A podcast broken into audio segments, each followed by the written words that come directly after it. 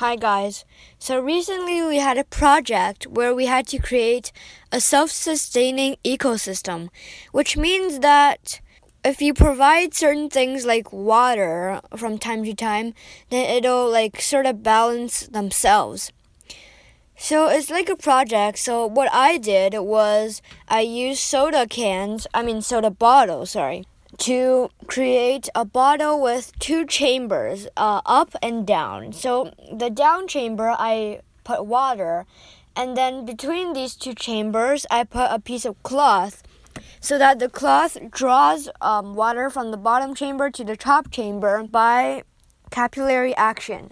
So then I put soil on the bottom of the top chamber and I plant like uh, several mints inside.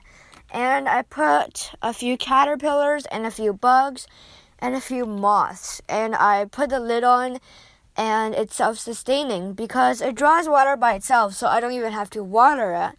And then the mint, its life is pretty strong. And so when the mint itself dies, it's actually um, leaves seeds. Well, not really seeds, but smaller mints and more mints. So if you kill one mint, then you might find yourself surrounded by four more mints.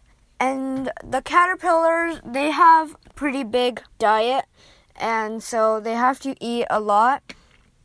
So that sort of matches with the characteristics of the mint, so that the mint grows fast and the cat uh, and the caterpillar eats it fast. So they sort of are self-sustaining. You can try making this yourself.